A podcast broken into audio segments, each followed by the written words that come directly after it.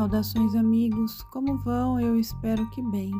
Eu sou Denise Baruzzi Brandão e estou aqui no Espiritualidade, Sete Raios e a Grande Fraternidade Branca. Hoje eu trago alguns ensinamentos do bem-amado Mestre Kutumi, os quais foram passados a Ponte para a Liberdade através da senhora Geraldine Inocente nos Estados Unidos na década de 50.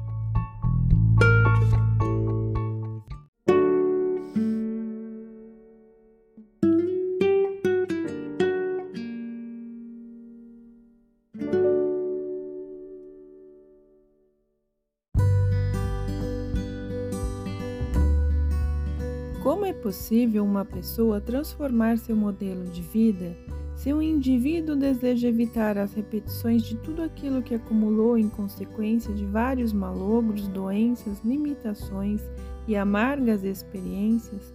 Qual a técnica de ser aplicada para esta finalidade? Antes de mais nada, deverá despertar o indivíduo o desejo de modificar o modelo de sua vida. Usais a palavra certa, pois as experiências que oprimem a raça humana são realmente modelos que foram criados ou gerados pela força do seu pensamento e vivificados por seus sentimentos desenfreados. Resignação, falta de interesse ou autojustificativa para esses modelos, assim como são apresentados pelas aparências do tubo de imagem, conduzem o ator ou representante a um relativo gozo, que se baseia na falsa interpretação dada à vida por aquele que se supõe castigar pelo Senhor e não sujeito a uma lei divina. Razão porque não trata de mudar seu destino.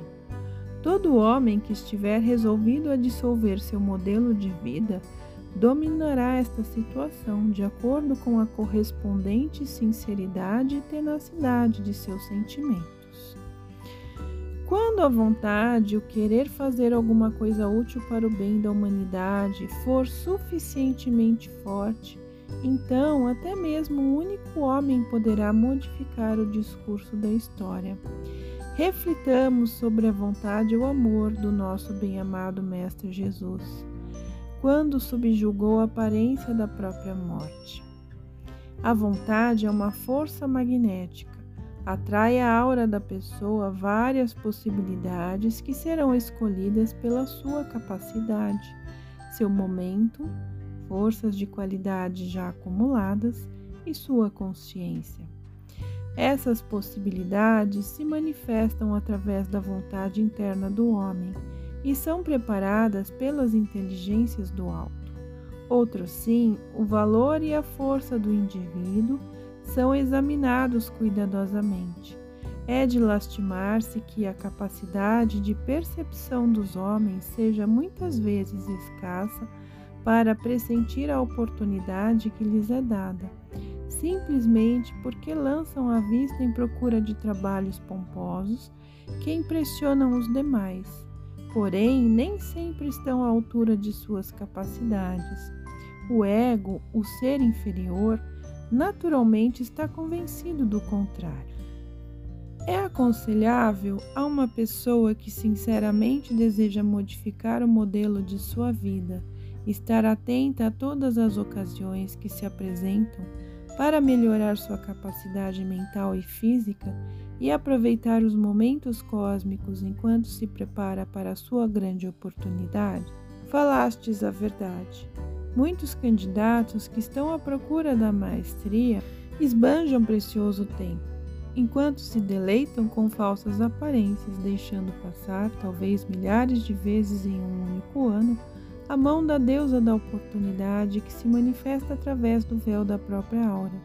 Aquelas que agarram a ocasião e se esforçam pela obra do Pai preparam-se para receber no futuro oportunidades bem maiores. Um trabalho executado com sentimento de obrigação, onde o amor está ausente, é de insignificante valor, tanto para o mestre como para a presença eu sou do indivíduo é necessário que seja feito tudo com amor, pois somente assim poderão ser modificadas as formas e os modelos das manifestações dos ciclos passados. O ser humano deverá estar atento e pressentir as oportunidades que estão sempre à mão, para agarrá-las ansiosamente, com todo fervor e conscientemente esforçar-se para fazer tudo o que estiver ao seu alcance. Tais pessoas constroem da substância da graça ou misericórdia um novo modelo. Também são necessárias a humildade individual e uma consciência pura para que o modelo ou delineamento do mestre não sofra deformação, por motivo de arrogância da vontade humana. É exigida de todo indivíduo obediência iluminada, assim como um desejo ardente de servir, para participar de uma organização. E nos modelos de crise cósmica, requer-se de cada participante sua dedicação espontânea na contribuição de toda a força que tem acumulado. Um indivíduo que deve ser aconselhado e muitas vezes também censurado por motivo de seu afastamento do plano divino, deverá aprender a executar sua tarefa com a mesma exatidão ou precisão matemática que os seres elementais produzem, o modelo ou a forma de uma flor de lótus, um lírio ou uma rosa.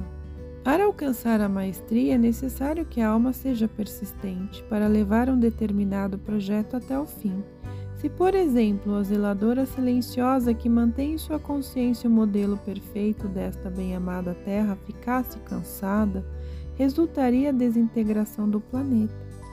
Existem muitas pessoas que começam um projeto com grande entusiasmo, porém logo de início gastam suas forças e abandonam o empreendimento antes de haver preenchido sua finalidade. Se desejais saúde, deveis sustentar vosso modelo de saúde até que se manifeste plenamente. Não obstante, deveis continuar firme durante o tempo que for solicitado por vós, para usardes um corpo perfeito. Se pedirdes abundância financeira, mantende vosso modelo até que sua completa manifestação. Em todos os vossos esforços e apelos, procurai ser persistente, pois tudo neste mundo é fugaz Porém, uma vez que conseguirdes trazer algo à manifestação, deveis mantê-lo conscientemente. Toda forma que se manifesta no mundo físico das aparências é mantida pela concentração do pensamento do ser humano ou pela inteligência. Se não fosse assim, ela se desintegraria e retornaria ao informe. Os pomposos castelos e templos construídos e mantidos pela energia das emanações de vida quando são abandonados, passam a decadência e suas ruínas são autênticas testemunhas falantes. Grandes empreendimentos comerciais sofrem o mesmo processo. Gigantescos e poderosos impérios erigidos através do poder e da visão da personalidade de desejos muito fortes também desmoronam quando seus asseguradores ou mantenedores deixam o palco da vida. Isso é um belo exemplo, é aquilo que poderá acontecer com vosso novo modelo de maestria, saúde, abundância ou virtudes que desejais possuir, se não souberdes persistir até o fim na manutenção do mesmo. Ainda existe outra exigência, talvez a mais importante, e esta eu gostaria de colocar no altar da vossa consciência.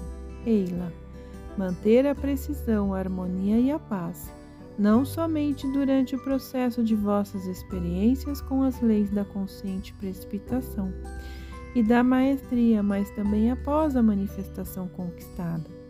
Paz é o processo de encerramento através do qual nosso ininterrupto esforço será protegido.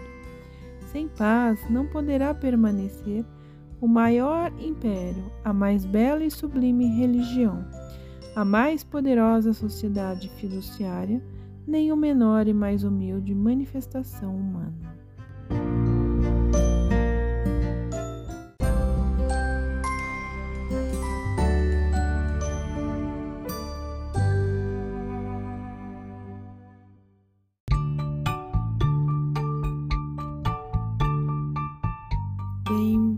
Espero que tenham gostado. Fiquem na paz e que a luz divina os acompanhe sempre.